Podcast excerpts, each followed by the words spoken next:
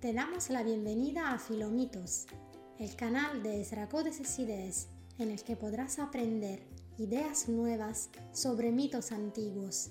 Los mitos, más allá de sus contenidos surrealistas, siguen desvelando significados profundos y lecciones de vida. Esperamos que los disfrutes. Capítulo 5. El mito de Narciso. Cuando se habla de Narciso, la primera cosa que nos viene a la cabeza es la imagen de una persona vanidosa, que piensa solo en sí misma y que se cree mejor que todos los demás.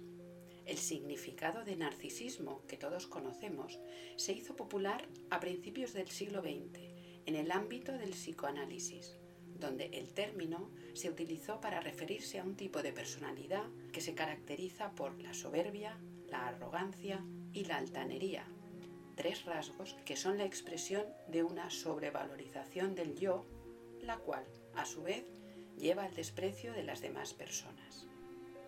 Los psicoanalistas adoptaron este término inspirándose en el mito griego de Narciso, un joven tan bello que se enamoró de su propia imagen reflejada en un estanque.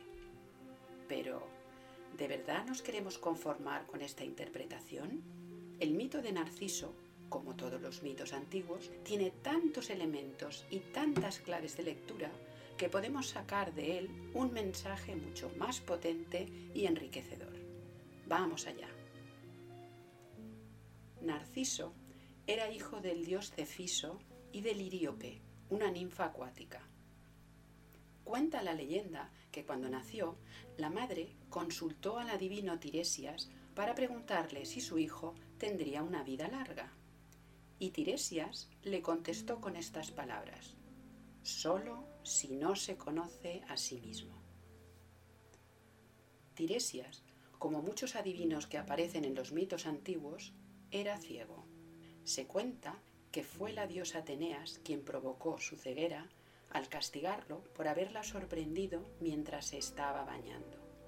Tiresias vio lo divino más allá de lo cotidiano vio lo que el resto de hombres no es capaz de ver y por eso tuvo que pagar un precio, el precio de la vista.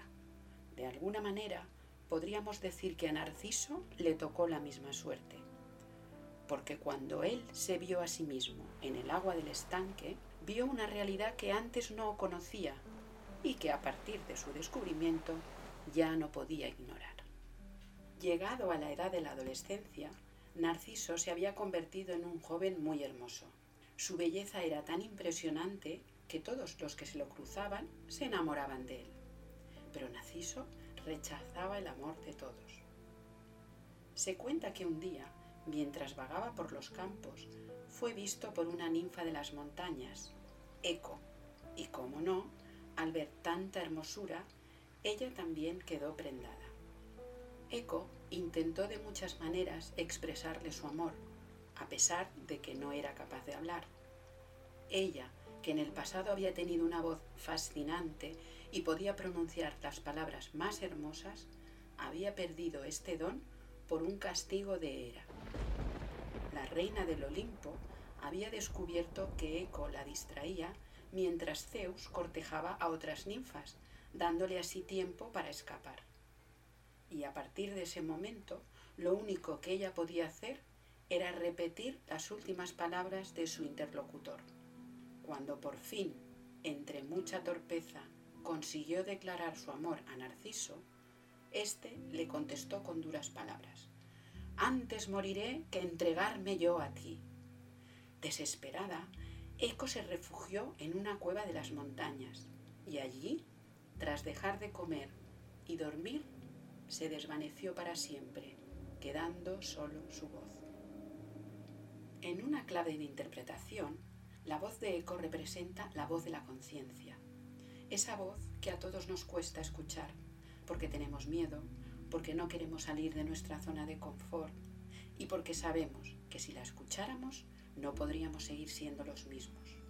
Narciso, que rechaza a Eco, es el símbolo del hombre que no quiere ver, que no quiere conocer. Pero la vida nos acaba devolviendo lo que hemos estado sembrando. Y así le pasó también a Narciso. La diosa Némesis, al ver la actitud arrogante de Narciso, decidió intervenir. Ella hizo que el joven se topara con su propia imagen reflejada en un estanque de agua cristalina. Narciso se acercó a la fuente para saciar su sed después de un día de caza. Cuando se vio a sí mismo, al principio sin reconocerse, empezó a sentir emociones muy intensas.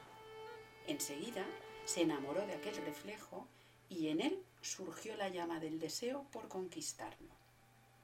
A partir de entonces, Narciso nunca más pudo separarse de aquella imagen tan hermosa. Sus anhelos se hicieron cada vez más intensos, entre ellos el fuego del amor recién encendido, el deseo de besar al joven que veía frente a sí, la desesperación por no poderlo poseer. Antes de seguir con los acontecimientos, resulta interesante hablar brevemente de Némesis. Conocida como la diosa de la venganza, en esta ocasión Némesis puede ser vista como una fuerza que entra en juego para restablecer un orden que había sido alterado. En cierta forma, podríamos asociar esta diosa al karma, aquella energía que siempre nos vuelve a colocar en nuestro sitio, dentro del marco de la ley natural, del Dharma. Otro elemento simbólico que podemos destacar es el espejo, que tiene un significado muy potente. Tal como hace eco con la voz, el espejo nos devuelve nuestra propia imagen, como una metáfora de nuestra conciencia. Aquella conciencia que Narciso antes había rechazado, ahora está ahí, frente a él, y ya no la puede ignorar. El espejo es un símbolo de visión interior, un intermediario entre el mundo visible y el mundo invisible que alberga cada uno. Narciso, a través del espejo, ve su alma desnuda, sin máscaras ni escudos, pero él aún no está listo para verla.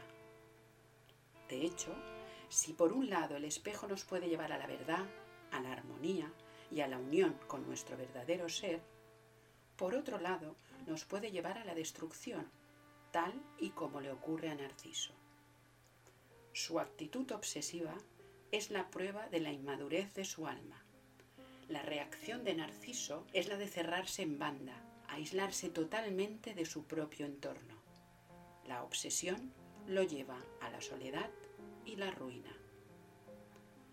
Esto es lo que tenemos que evitar, cerrarnos y obsesionarnos frente a un problema. La mejor respuesta siempre es el amor, la apertura hacia el otro, la fraternidad la convivencia. El tormento de Narciso se hacía cada vez más fuerte, así como su ardor y su deseo. Por primera vez en su vida, Narciso se conoce a sí mismo y jamás podrá volver a ser como antes. ¿Acaso no es esto lo que nos pasa a todos? Cuando aprendemos verdades antes desconocidas, cuando descubrimos partes ocultas de nosotros mismos. ¿Podemos seguir siendo iguales? Posiblemente la respuesta sea no. Aquel deseo que en Narciso se expresa como ardor por conquistarse es en realidad nuestro deseo por conquistar la parte más auténtica y más noble de nuestro ser. Es el deseo por llegar a nuestra identidad, por autorreconocernos. Pero, ¿cómo podemos conquistar esa identidad que muchas veces está oculta ante nuestros propios ojos? Se trata de un desafío arduo pero posible, porque se ha de luchar contra todos aquellos factores externos que nos impiden preservar nuestra verdadera identidad. Factores como la opinión de los demás, la necesidad de adaptarse al contexto que nos rodea, la aprobación de los padres y de los amigos, Narciso que se aísla para mirarse a sí mismo, es la expresión de esta exigencia de alejar aquellos factores que no nos dejan ver quiénes somos realmente. Y en este gesto de aislarse no hay ninguna vanidad, porque la vanidad surge cuando nos comparamos y nos creemos mejores que los demás.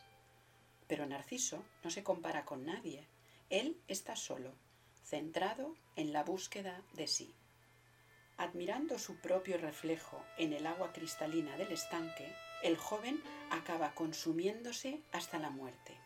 Y en aquel lugar que fue testigo de una pasión sin igual, nace una flor, a la que se le dio su mismo nombre, Narciso.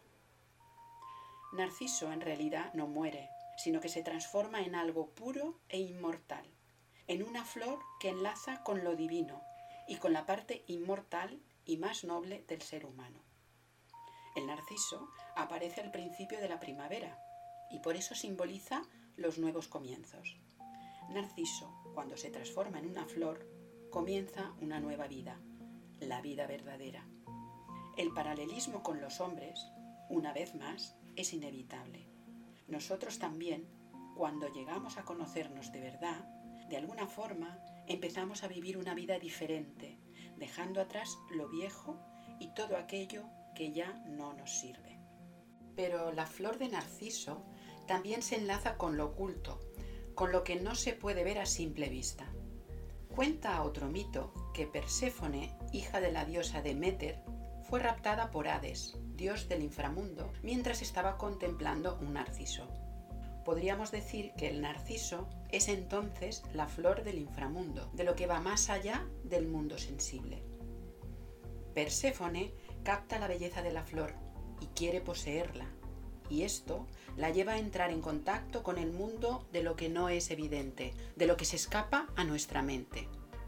El narciso es la flor que simboliza esta capacidad de ver más allá, tal y como hicieron Tiresias y el mismo Narciso.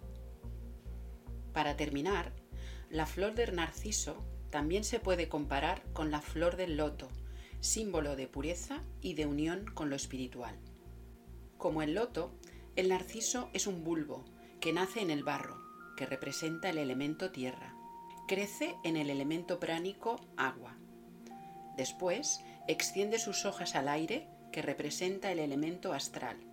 Y finalmente se abre para recibir la luz directa del sol, elemento fuego. Es evidente que el mito de Narciso tiene mucho que ver con los valores más nobles del ser humano aquellos valores que debemos cultivar para vivir en armonía con los demás y con nuestro entorno.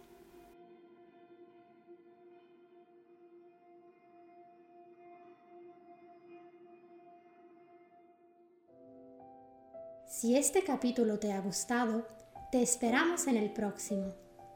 Síguenos en redes y entérate de todos los proyectos y novedades.